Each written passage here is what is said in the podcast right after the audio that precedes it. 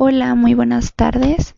Mi nombre es Melanie Hinojosa de la Universidad Interamericana para el Desarrollo. Actualmente estoy cursando el tercer tetramestre de la licenciatura de Administración de Empresas. En esta sección vamos a hablar sobre la materia de finanzas y contabilidad y nos vamos a enfocar en el tema del estudio de las cuentas de capital contable. Primero que nada, debemos de saber la definición correcta del capital propio, que es cuando un negocio es constituido por un solo dueño y su aportación queda registrada en la contabilidad de la cuenta denominada y a esto le podemos llamar capital propio. Cuando la entidad económica es constituida por más de una persona o en una sociedad, a la suma de las aportaciones, sean iguales o desiguales, también se le conoce con el nombre de capital social. Esto se trata de sociedades mercantiles de manera lucrativa, ya que su capital, su capital contable se clasifica de la siguiente manera.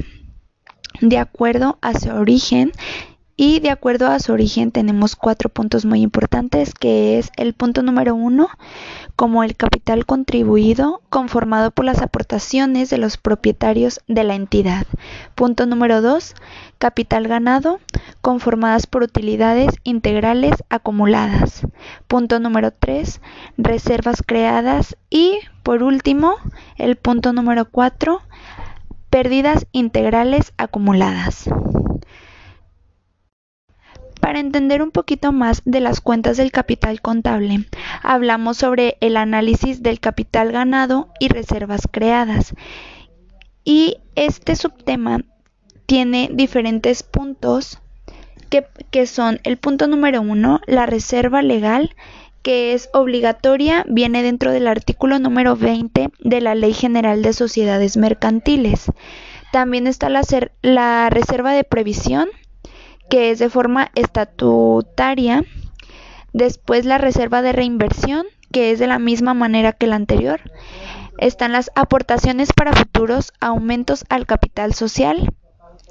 La prima por venta de acciones, utilidad neta de ejercicio pendiente de distribuir y finalmente las utilidades retenidas de ejercicios anteriores.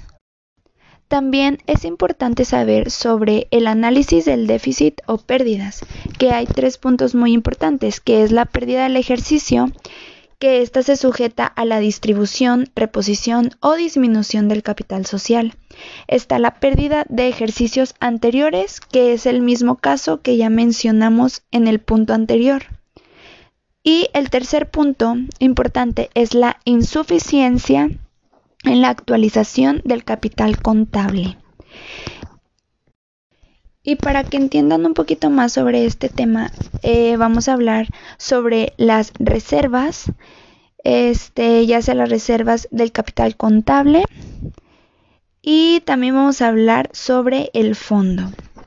Para empezar, las reservas son las que representan cantidades que se separan de las utilidades anualmente para hacer frente a las eventualidades que pudieran presentarse. Estas pueden ser pérdidas futuras o depreciaciones. Sus contracuentas respectivamente son para las primeras las reservas del capital ya sean legal, previsión, reinversión, entre otros.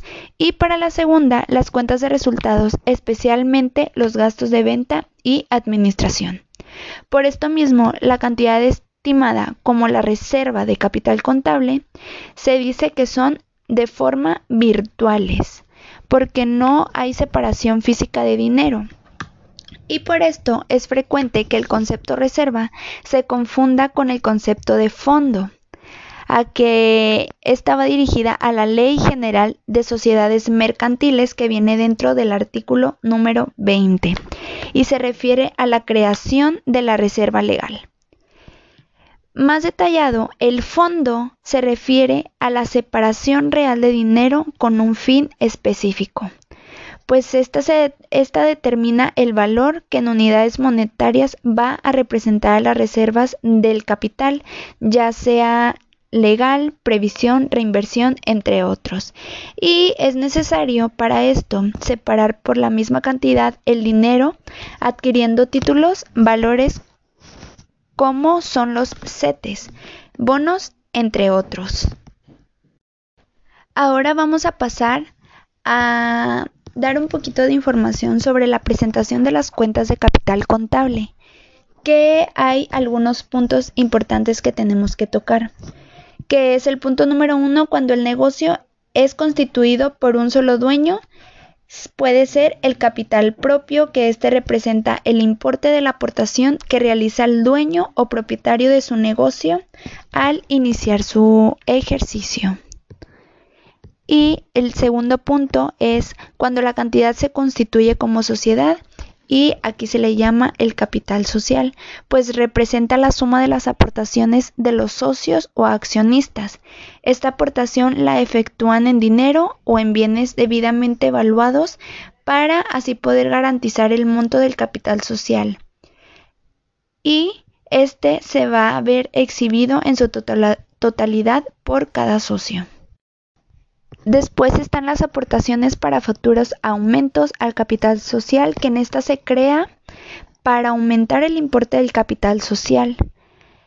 Eh, la prima por venta de acciones es la que representa el monto del capital que ha recibido la empresa por la venta de acciones arriba de su valor nominal.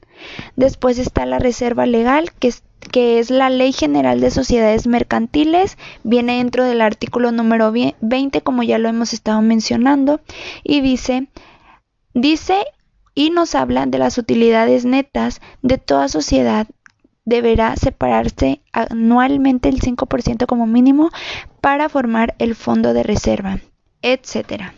Es un poco más largo y ya lo habíamos mencionado anteriormente en los puntos. Eh, después está la reserva de previsión, en el que se constituye con cargo a las utilidades netas de cada ejercicio en el porcentaje que estime la Asamblea General de Socios o accionistas. Después de impuestos sobre la renta y participación de los trabajadores en las utilidades de las empresas, y esta debe ser aprobada su creación, al igual que se incluye en los estatutos de la sociedad. Después de esto, está la reserva de reinversión que forma parte de las reservas consideradas como estatuarias y se constituye e incrementa cada vez que se obtienen utilidades en el porcentaje que determinen los socios o accionistas. Eh, también están las utilidades retenidas por aplicar que son permanentes de utilidades, perdón, remanentes de utilidades que los socios o accionistas al concluir cada ejercicio no han decidido aún su destino. Eh, también tenemos las pérdidas acumuladas, que son aquellas que resultan al concluir cada ejercicio y que están pendientes de ser aplicadas contra las utilidades o contra la cuenta de capital social. Cabe recalcar que cada uno de los puntos que hemos estado mencionando anteriormente tienen su política. Eh, cada, cada, una tiene una política diferente que hay que seguir después de, de realizar o terminar cada ejercicio. Esta información de cuentas contables es un poco corta, pero sé que estoy mencionando todos los puntos necesarios que hay que saber para la contabilidad. Eh, y también pues es muy necesario todo, todo lo que viene siendo contabilidad y finanzas es muy necesario para una empresa para tener el control de las ganancias, pérdidas, etcétera. Espero que les haya servido mucho y que puedan seguir escuchando mi audio. Muchas gracias.